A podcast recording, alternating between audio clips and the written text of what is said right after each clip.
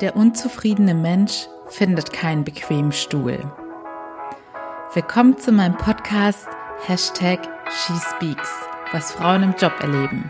Mein Name ist Anni und ich decke auf, was in Büros wirklich passiert. Hallo ihr Lieben, hier ist wieder Anni und ich freue mich, dass ihr heute wieder dabei seid, beziehungsweise ich habe gesehen, dass wir ganz viele neue Hörerinnen haben und freue mich natürlich umso mehr, euch hier willkommen zu heißen.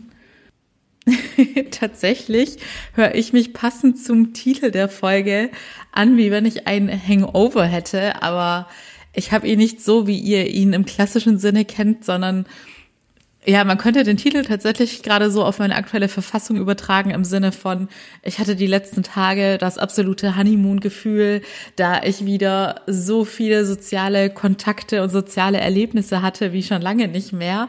Und so wird es wahrscheinlich den meisten von euch gehen, da ja jetzt auch bundesweit ganz viele Lockerungen Lockerungen in Kraft getreten sind. Und jetzt habe ich sozusagen eher einen kleinen Müdigkeitshangover.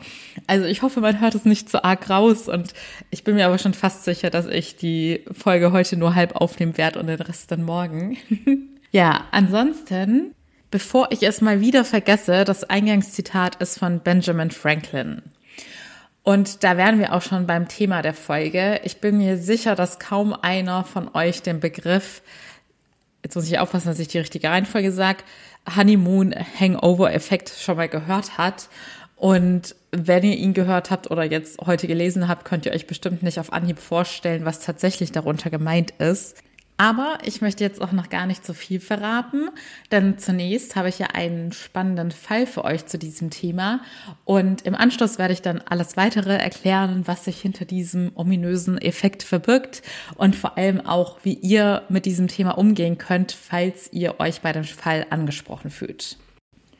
Die Protagonistin unseres heutigen Falls nennen wir mal Chrissy. Und Chrissy ist 26 Jahre alt und erzählt, dass sie während ihres Studiums schon als Werkstudentin bei einem Konzern gearbeitet hat.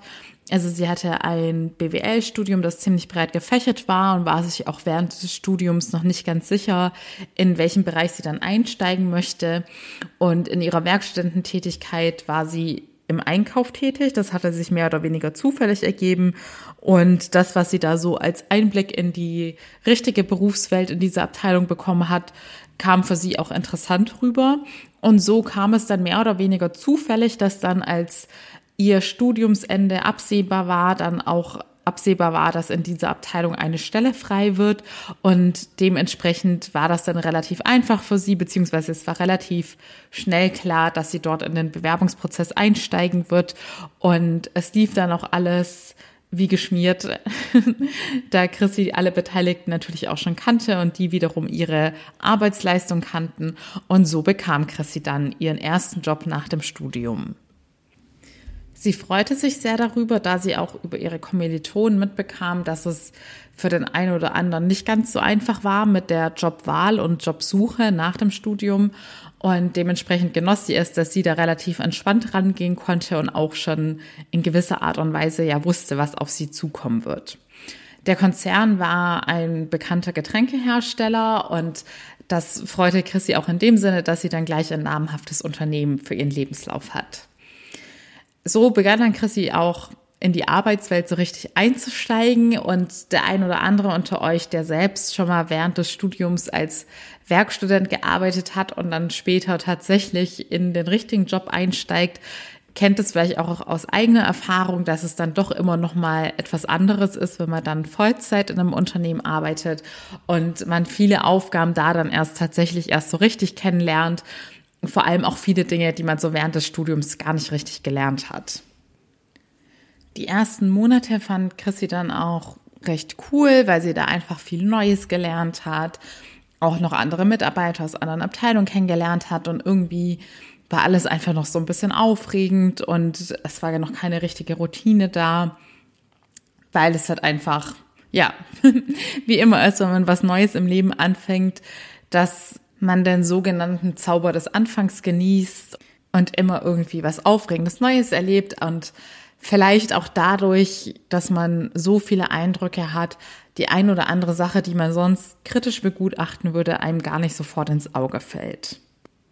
Chrissy erzählt, dass dann aber so Pi mal Daumen nach der Probezeit, also nach den ersten sechs Monaten, so langsam der Wandel begann.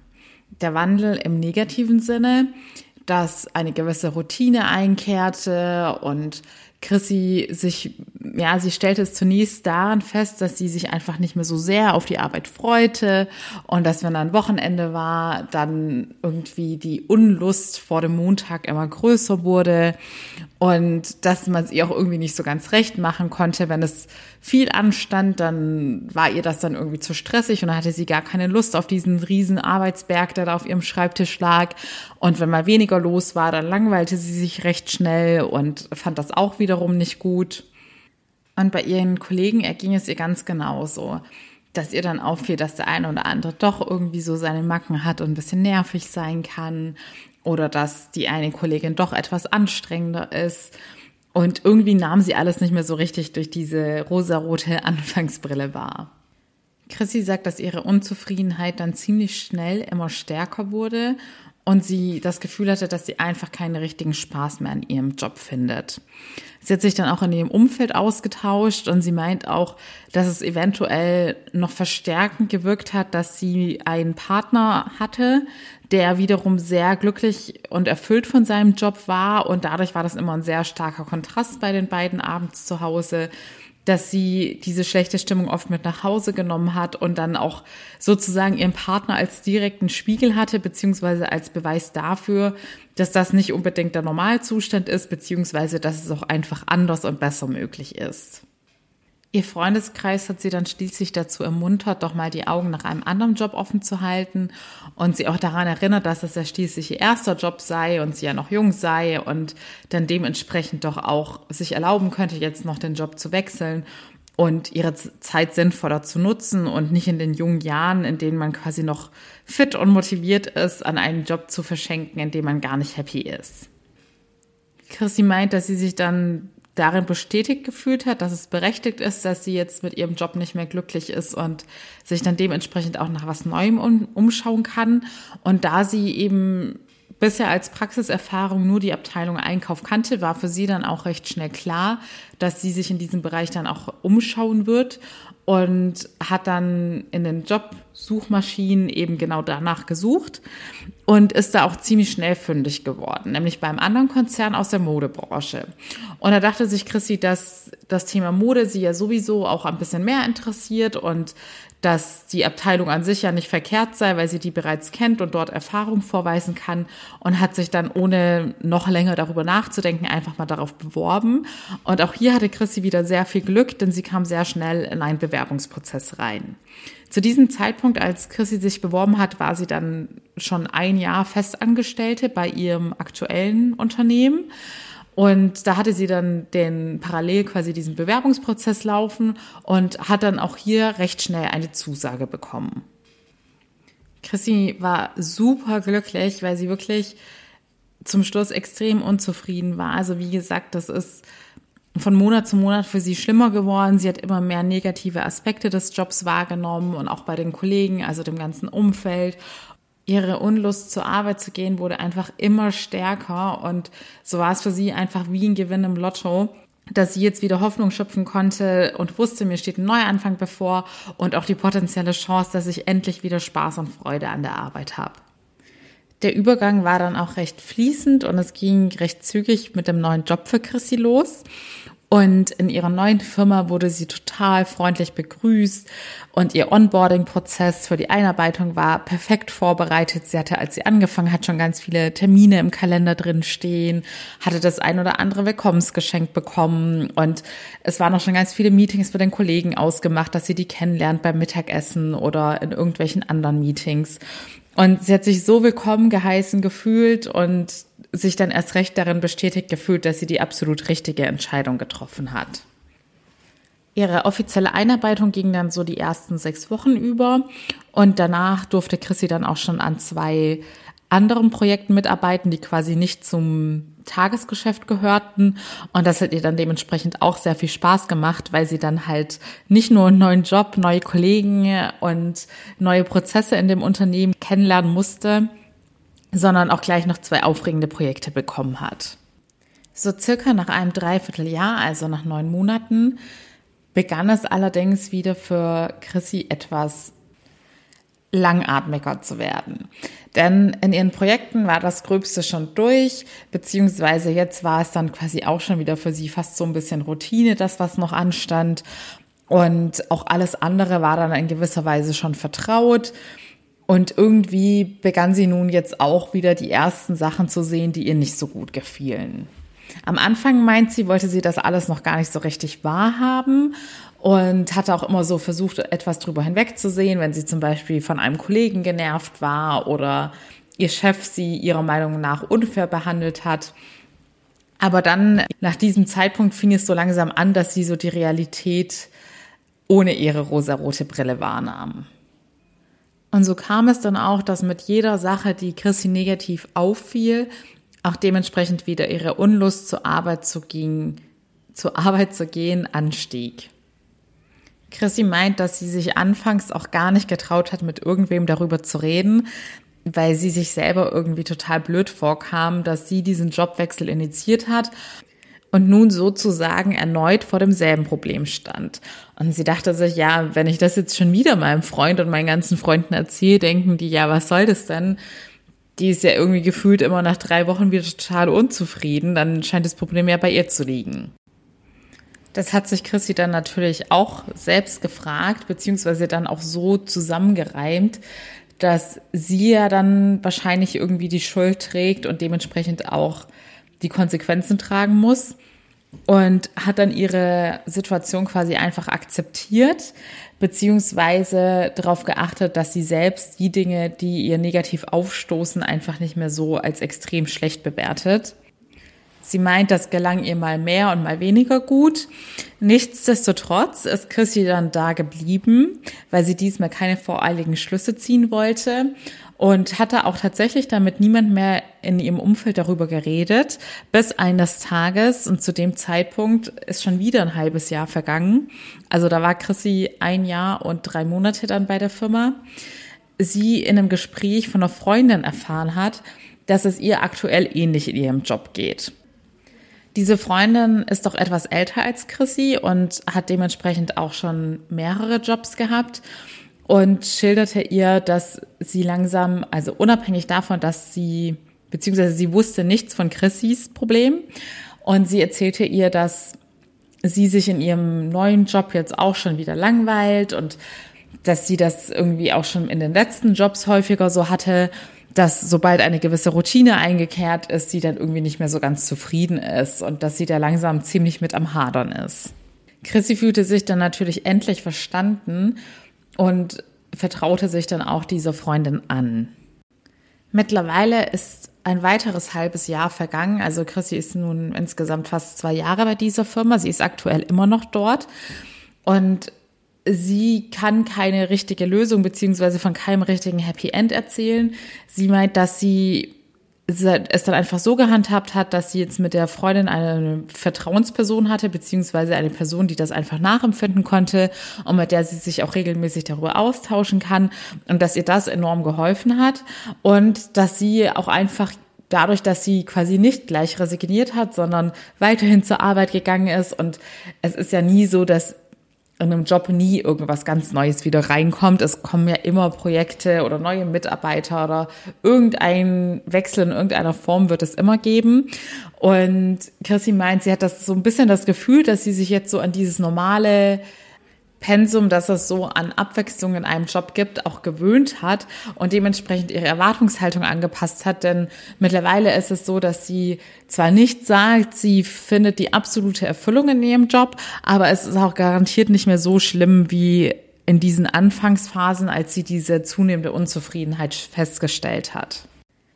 Dementsprechend verspürt sie auch nicht mehr dieses akute Bedürfnis, schon wieder nach einem neuen Job zu suchen, sondern sie fühlt sich im Großen und Ganzen ganz wohl, so wie sie es ausdrückt, und wird auch erstmal dort bleiben wollen. Aber sie wollte diesen Fall heute hier teilen, da sie durch den Kontakt zu ihrer Freundin, die in einer ähnlichen Situation ist, beziehungsweise das auch schon des Öfteren so erlebt hat, das Gefühl hat, dass das vielleicht doch nicht unbedingt so die absolute Ausnahme ist und dass die beiden nicht irgendwelche Einzelfälle sind, sondern dass es ja gegebenenfalls doch mehrere Leute betrifft. Und deshalb freue ich mich sehr über Chrissys Fall, denn natürlich sind sie keine Ausnahme und das Phänomen haben bestimmt schon ganz, ganz viele Leute da draußen erlebt. Und das Ganze trägt auch einen wunderschönen Namen, wie ihr nun erraten könnt. Das ist der Honeymoon Hangover Effekt. Ähnlich wie bei frisch Verliebten hat man eben am Anfang bei einem neuen Job dieses rosarote Brillenerlebnis, wie Chrissy es ja auch schon so schön beschrieben hat, dass man alles etwas geschönter und positiver wahrnimmt, einfach auch, weil man schon diese Vorfreude auf den Job hat und man ist sozusagen in der Honeymoon-Phase. Nach der Euphorie folgt allerdings die Ernüchterung. Denn irgendwann hat man eben nicht mehr die rosarote Brille auf und nimmt die Realität wahr. Und es kehrt eine gewisse Routine und der Arbeitsalltag ein. Und dann hat man das kalte Erwachen und sozusagen eine Katerstimmung. Genauso wie, sagen wir, bei einer Party, auf die man sich total gefreut hat und die dann auch sehr viel Spaß macht. Und am nächsten Morgen wacht man dann ernüchtert mit den ganzen Schmerzen auf und erkennt die Realität und all die Konsequenzen der Partyentscheidungen. Denn der Honeymoon-Hangover-Effekt ist umso stärker, wenn man die Entscheidung des Jobwechsels selbst getroffen hat und nicht zum Beispiel betriebsbedingt gekündigt wurde, dann arbeitslos war und dann einen neuen Job bekommt. Denn wenn man sozusagen erzwungenermaßen einen Job wechseln muss, ist die Euphorie und Vorfreude am Anfang nicht unbedingt so groß und dementsprechend wird man dann nach der Einarbeitung, wenn dann die Anfangsvorfreude auf einen neuen Job erstmal abflaut, was ja in jedem Fall so ist, dann wird das große Erwachen, beziehungsweise dann gibt es kein großes Erwachen, man fällt einfach nicht so tief. Aber wenn man freiwillig den Job wechselt, vor allem wenn man zuvor sehr unzufrieden in seinem letzten Job war, dann hat man einfach enorme Erwartungen an die neue Stelle, freut sich riesig drauf, nimmt am Anfang auch alles geschönt wahr und fällt dann aber entsprechend tief, wenn man sieht, dass da auch eben nicht alles perfekt läuft. Ich denke auch, bevor ich jetzt gleich die psychologischen Hintergründe näher erkläre, könnt ihr das Phänomen beziehungsweise diesen Effekt schon in gewisser Weise nachvollziehen, denn ich bin mir sicher, dass ihr das in dem einen oder anderen Lebensbereich schon mal mehr oder weniger intensiv erlebt habt. Es kann auch was ganz Simples sein, zum Beispiel bei irgendeinem neuen Gegenstand, den ihr euch kauft. Da hat man ja auch, vor allem wenn man irgendwie darauf hinsparen musste, sei es jetzt irgendwie das neueste iPhone, irgendwie drauf gespart, freut sich drauf, hat gewisse Vorstellungen von dem Produkt und die ersten Wochen sind total aufregend. Man achtet drauf, dass niemand das Handy fallen lässt oder auch an keiner Stelle irgendwie ein Kratzer dran kommt. Doch irgendwann verfällt der Wert des Gegenstands beziehungsweise der Reiz des Neuen ist sozusagen verflogen.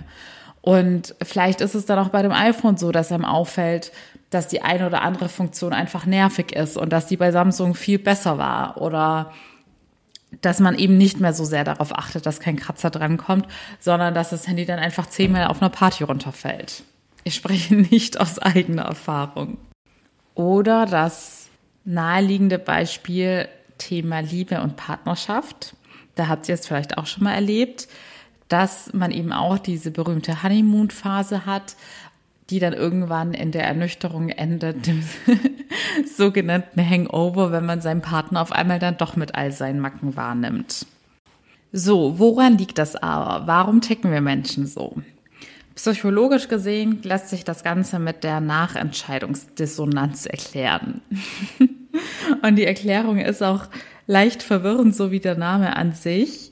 Aber keine Sorge, ich versuche es so anschaulich wie möglich zu erklären. Also, Gehen wir einfach mal auf Chrissys Beispiel ein.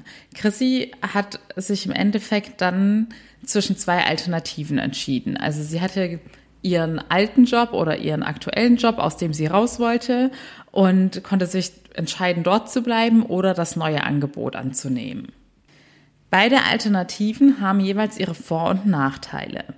Also man könnte zum Beispiel sagen, okay, wenn ich in meiner aktuellen Position bleibe, ist der Vorteil, ich habe bereits mein vertrautes Umfeld und spare mir die Einarbeitungszeit. Und wenn ich jetzt die Firma wechsle, habe ich wieder mehr Abwechslung und Aufregung und die potenzielle Chance, dass es insgesamt einfach ein spannenderer Job wird.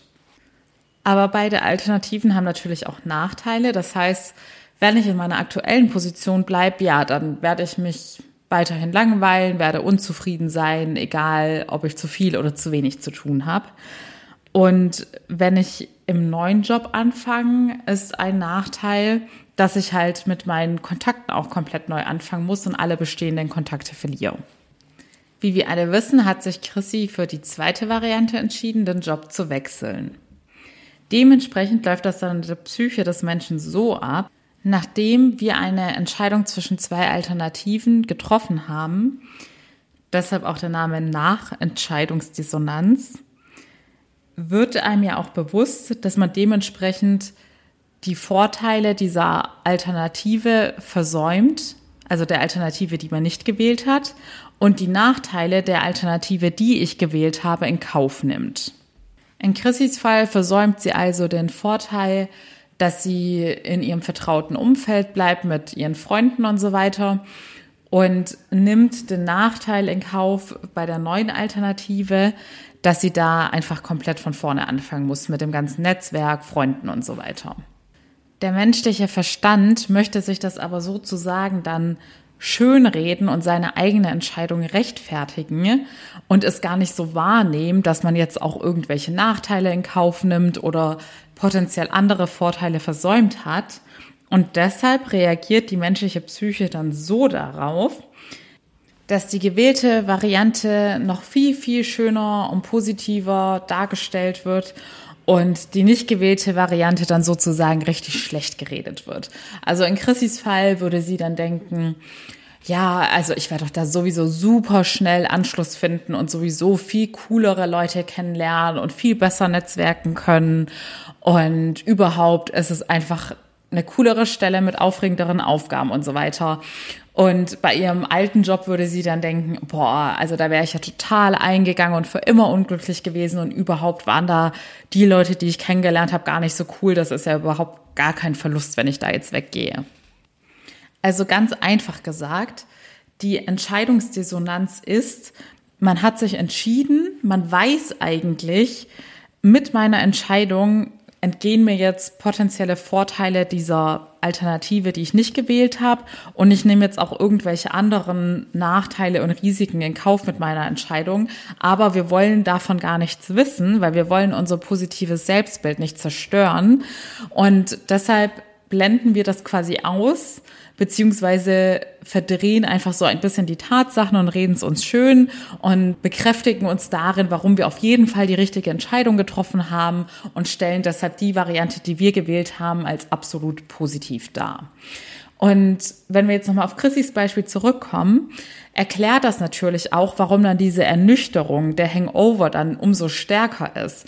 Denn dadurch, dass dann bei Chrissy unbewusst dieser Effekt entstanden ist, dass sie ihren damaligen Arbeitsplatz, von dem sie weg wollte, dann immer schlechter geredet hat und sich die neue Stelle immer positiver geredet hat und sich die Stelle in den schönsten Farben ausgemalt hat, ist natürlich dann diese Ernüchterung, wenn man in der Realität ankommt und wach wird und sieht, das ist ein Job wie jeder andere, in dem nicht alles perfekt ist oder in dem es immer mal wieder zu stressigeren oder langweiligeren Phasen kommen wird oder auch mal irgendwer nervt oder einfach blöd drauf ist, dann ist dieses Ankommen in der Realität natürlich viel, viel härter. Ich hoffe, das war jetzt einigermaßen verständlich erklärt. Ich habe mir tatsächlich vorhin zahlreiche wissenschaftliche Artikel dazu reingezogen, weil ich alle Definitionen total verwirrend fand. Aber ich glaube, mit Hilfe der Beispiele sollte es jetzt einigermaßen klar sein. Noch ein Fun Fact am Rande. Da hier natürlich am meisten Frauen zuhören. Tatsächlich ist es so, dass Studien nachgewiesen haben, dass der Honeymoon-Hangover-Effekt bei Frauen am stärksten ist. Dazu habe ich jetzt keine weiteren Erklärungen gefunden, Aber ich würde es mir küchenpsychologisch jetzt einfach mal so erklären, dass Frauen einfach in Sachen Imagination und Fantasie etwas kreativer sind und dementsprechend dann vielleicht auch einfach sich schon viel eher irgendwelche Tagträumereien da zusammenschustern, wie ihr Job sein könnte und was dort alles möglich werden könnte. Und dann dementsprechend da dann das Erwachen auch stärker oder heftiger ist. Und ich stelle mal die These in den Raum, dass es in Sachen Dating mehr Männer als Frauen betrifft. so, wie lässt sich also dieser meiner Meinung nach unangenehme Honeymoon-Hangover-Effekt verhindern? Einerseits ist es so, dass das Unternehmen da auch eine kleine gewisse Mitverantwortung trägt, denn je fancier der Onboarding-Prozess gestaltet wird und je mehr dort eine außergewöhnliche Situation geschaffen wird, in der man irgendwie ganz viele besondere Willkommensevents hat und dem neuen Kandidaten ganz viel Honig ums Maul schmiert, desto mehr ist dann natürlich die Ernüchterung, wenn die neue Person dann im Arbeitsalltag angekommen ist und die Normalität kennenlernt, bei der man vielleicht nicht irgendwie jeden Tag ein gemeinsames Teamlunch hat und ein Sektfrühstück und ganz viele spaßige Events und Termine, sondern einfach nur noch das Alltagsgeschäft hat. Dementsprechend wird für Firmen empfohlen, dass sie den Onboarding-Prozess nicht besonders außergewöhnlich gestalten, sondern die Person einfach so realitätsnah wie möglich einarbeiten. Für den Arbeitnehmer gilt, dass natürlich jeder Jobwechsel gründlich überlegt sein sollte und wenn möglich sollte man dabei auch immer irgendwelche strategischen Ziele verfolgen. Zum Beispiel empfiehlt es sich ja auch oft, dass wenn man auf die nächsthöhere Karrierestufe aufsteigen will, dass dies dann einfacher geht, wenn man einfach den Arbeitgeber wechselt, weil man in der eigenen Firma an irgendwelche Strukturen gebunden ist und Hierarchien und dementsprechend vielleicht schon vorprogrammiert ist, wer als nächstes befördert wird oder es schon absehbar ist, dass die eigene Beförderung nicht zeitnah ansteht. Aber einfach so, weil man jetzt sagt, ja, hm, jetzt fehlt mir halt doch irgendwie ein bisschen die Abwechslung. Das ist vielleicht nicht unbedingt immer der triftigste Grund, sofort das Handtuch zu werfen und einen Job zu wechseln. Da ist dann auch, wie Chrissy schon erwähnt hat, viel hilfreicher, dass man auch so ein bisschen an der eigenen Erwartungshaltung und Einstellung arbeitet und sich nicht nur auf die negativen Ereignisse fokussiert, denn da garantiere ich euch, es wird keinen Job geben, bei dem ihr nie etwas Negatives erlebt, denn alleine schon, dass man mit Menschen zusammenarbeitet und Menschen immer mal einen schlechten Tag haben, wird euch nicht ermöglichen, dass ihr den perfekten Traumjob ohne jegliche Probleme haben werdet. Dementsprechend versucht euch tatsächlich, und das ist wirklich auch wieder eine Sache des Trainings, euch immer wieder auch auf die positiven Aspekte eures Jobs zu fokussieren und euch die in Erinnerung zu rufen. Denn die positiven Sachen werden leider gut und gerne und häufig übersehen und man fokussiert sich und erinnert sich besonders gut an das, was einem negativ aufstößt. Was euch auf jeden Fall hilft, damit eure Erwartungshaltung dann auch so realistisch wie möglich ist, ist natürlich eine gründliche Recherche. Im Best Case habt ihr die Möglichkeit, im Rahmen des Bewerbungsprozesses bereits mit Mitarbeitern zu reden oder gegebenenfalls kennt ihr über Dritte irgendwen, der dort schon arbeitet oder könnt eine Person über LinkedIn nett fragen und wirklich nutzt die Chance, auch innerhalb der Bewerbungsprozesse ehrliche Fragen zu stellen. Und es sind manchmal die simpelsten Fragen, wie zum Beispiel, dass man weil ich kenne es selbst, die Jobbeschreibungen sind oft so ziemlich nichtssagend und werden teilweise ja auch von Leuten geschrieben, die gar keine Ahnung haben, was in der Abteilung tatsächlich für Aufgaben anstehen. Deshalb viele Leute trauen sich da nicht nachzufragen, weil sie denken, es sei irgendwie eine doofe Frage. Dabei ist es meiner Meinung nach eine der klügsten Fragen im Bewerbungsprozess, dass man tatsächlich fragt, wie denn so ein klassischer Arbeitsalltag aussieht und was typische Aufgaben sind, die so anfallen, weil das ist meiner Meinung nach die Frage, die euch am meisten Einblicke gewähren wird, was euch da tatsächlich erwarten wird. Denn ich habe es auch schon oft erlebt, teilweise auch bei Interviews, die ich geführt habe, dass dann Leute erst im Rahmen dieser Frage verstanden haben, was sie dann tatsächlich so jeden Tag machen müssen. Denn gerade im Marketing haben die Leute die unterschiedlichsten Vorstellungen, was an Aufgaben anfällt. Und auch jede Abteilung ist in jedem Unternehmen anders. Ich könnte euch jetzt zum Beispiel auch nicht genau sagen, was Chrissy im Einkauf bei Unternehmen A gemacht hat und was sie im Einkauf bei Unternehmen B gemacht hat, weil das sicherlich auch nicht eins zu eins dasselbe war. Deshalb versucht euch so gut wie es geht schon mal in diesen Arbeitsalltag, der euch bevorsteht, dann hineinzuversetzen. Denn leider neigen Firmen auch häufig dazu, ihre Anzeigen geschönter darzustellen und damit sie natürlich attraktiver wirken und sie mehr Bewerbungen kriegen. Aber wenn man da mal genauer nachfragt, erfährt man, oh, ach so, ich bin dann gar nicht die ganze Zeit bei fancy Shootings und habe auch eigentlich generell gar nicht so richtig mit der Werbung, die man im TV und auf Plakaten sieht, zu tun, sondern ich werde dann hauptsächlich in Excel arbeiten und irgendwelche Zahlen auswerten. Und glaubt mir, ich habe das wirklich schon ganz häufig erlebt, dass man dann tatsächlich, wenn man genau nachfragt, erst erfährt, dass der Job dann was ganz anderes beinhaltet als das, was einen ursprünglich angelockt hat. Der Hang nee, der Honeymoon Hangover Effekt, ich habe es immer noch nicht drauf, tritt übrigens auch eher seltener auf, wenn jemand dann tatsächlich in einem komplett neuen Bereich anfängt. Und das war auch das, was mir spontan eingefallen ist, als ich Chrissys Fall gelesen habe, da sie ja gar nicht hinterfragt hat, ob diese Abteilung, in der sie letztendlich ja auch mehr oder weniger zufällig gelandet ist, auch das Richtige für sie ist und ob sie da langfristig ihre Zukunft und Erfüllung drin sieht sondern sie hat einfach gedacht, okay, da habe ich jetzt schon Erfahrung vorzuweisen, also suche ich auch da dann wieder nach einem Job. Und sie ist dann ja auch noch von Konzern zu Konzern und hat ja auch nicht irgendwie gedacht, hm, vielleicht ist es mir ja auch einfach in den Konzernstrukturen zu langweilig und ich muss eher in einem Startup arbeiten, wo man agiler ist, sondern ja, sie hat ihre Entscheidung, vielleicht war es auch irgendwie ein Bauchgefühl und gar nicht so strategisch durchdacht. Also ich möchte ihr da jetzt nichts unterstellen, vielleicht das hat sie jetzt nicht so weit ausgeführt. Ist der Einkauf auch einfach die Abteilung, in der sie sich tatsächlich für immer sieht?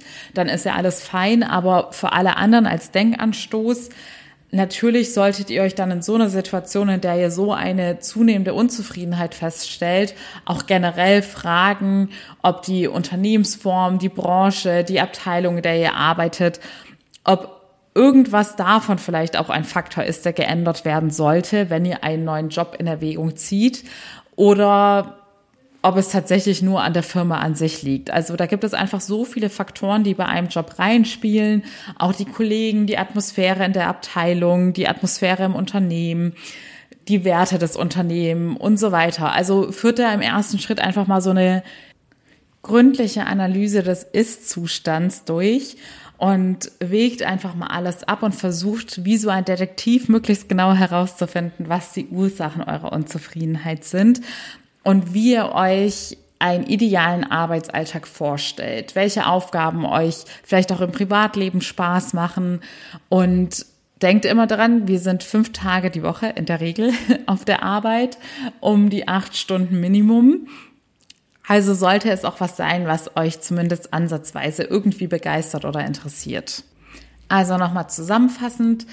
Wichtig ist, dass ihr an einer realistischen Erwartungshaltung arbeitet, falls ihr den Job freiwillig wechselt, dass diese Entscheidung dann auch einen gewissen strategischen Vorteil mit sich bringt und ihr immer die berufliche Weiterentwicklung im Kopf habt oder wenn es keine karrieretechnische Weiterentwicklung ist, dass ihr zumindest erahnen könnt, dass es Richtung Spaß und Erfüllung eine Weiterentwicklung sein wird, weil da vielleicht einfach mehr Aufgaben sind, die euren Interessen entsprechen.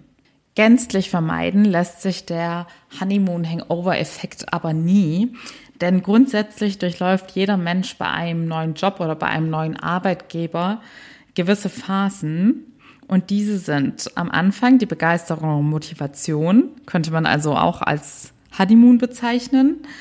Und dann folgt so gut wie immer die Ernüchterung und erste Zweifel, weil man da dann eben die ersten Nachteile wahrnimmt. Aber der normale Zyklus geht dann positiver weiter. Denn dann kommt die Phase der Anpassung und des Kennenlernens. Es baut sich dann langsam Vertrauen und Konstanz auf und schließlich folgen Erfolge und Wachstum. Und gegebenenfalls ist es dann so, dass man dann eines Tages den Schlusspunkt setzt und die Konsequenzen zieht. Aber das ist wirklich als ein sehr langfristiger Zyklus, der über Jahre hinweg gehen kann, gedacht. Und jetzt nicht so wie dieser Extremeffekt, dass man quasi ankommt. Es wird übrigens gesagt, oder laut Studien ist es so, dass dieser Effekt, dass die Honeymoon-Phase Pi mal Daumen ein Jahr anhält dann kommen die ersten Zweifel und der Hangover beginnt. Und dann ist es meiner Meinung nach tatsächlich eine Sache der inneren Einstellung, ob dann dieser normale Zyklus eintritt, dass man sich quasi wieder einpendelt, so wie es jetzt bei Chrissy aktuell der Fall ist, oder ob man erkennt, dass man tatsächlich so unzufrieden und so unglücklich ist und in dem Job auch irgendein Faktor besteht, also tatsächlich ein externer Faktor vorherrscht, der für diese Unzufriedenheit sorgt, so dass es besser wäre, ich wechsle jetzt oder dass man sich kritisch fragt, ob das einfach an einem selbst liegt und man selber die Dinge negativ bewertet, das Positive komplett ausblendet und einfach schon wieder nach dem nächsten Abenteuer strebt. Ich persönlich habe diesen Effekt auch schon sehr oft erlebt. Ich frage mich gerade, ob ich ihn nicht sogar vielleicht auch bei jedem Job hatte, nur halt mal mehr, mal weniger stark. Und bei mir hing das tatsächlich dann aber auch immer damit zusammen, dass es dann eine Phase eingetreten ist, in der man wirklich sehr wenig Abwechslung hatte wohingegen man am Anfang dann so mit Arbeit überschüttet wurde und an total vielen Projekten arbeiten durfte. Also ich würde sagen, es war so ein bisschen ein Mix aus beiden. 50 Prozent bin garantiert ich daran schuld, weil ich generell ein Mensch bin, der sehr viel nach Abenteuer und Abwechslung strebt. Und 50 Prozent waren das aber tatsächlich auch oft irgendwelche externen Faktoren, dass ich da dann das wahre Gesicht von einer Person kennengelernt habe und dass die Projekte langweiliger wurden. Zum Beispiel jetzt auch in der Corona-Zeit sind ja einfach auch schon deswegen ganz viele Sachen und Events weggefallen. Genau, also in diesem Sinne hat es mir sehr viel geholfen, mich da auch selbstkritisch zu hinterfragen, denn das war dann auch so für mich eine Erkenntnis, dass ich einfach realisiert habe, dass ich langfristig in so einem Job, der zu 90 Prozent routiniert ist, beziehungsweise wo man einfach nach einer gewissen Zeit drin ist, gerade auch wenn man Führungskraft ist, kennt man irgendwann alle Prozesse und es kommt nicht mehr so viel Aufregendes Neues hinzu.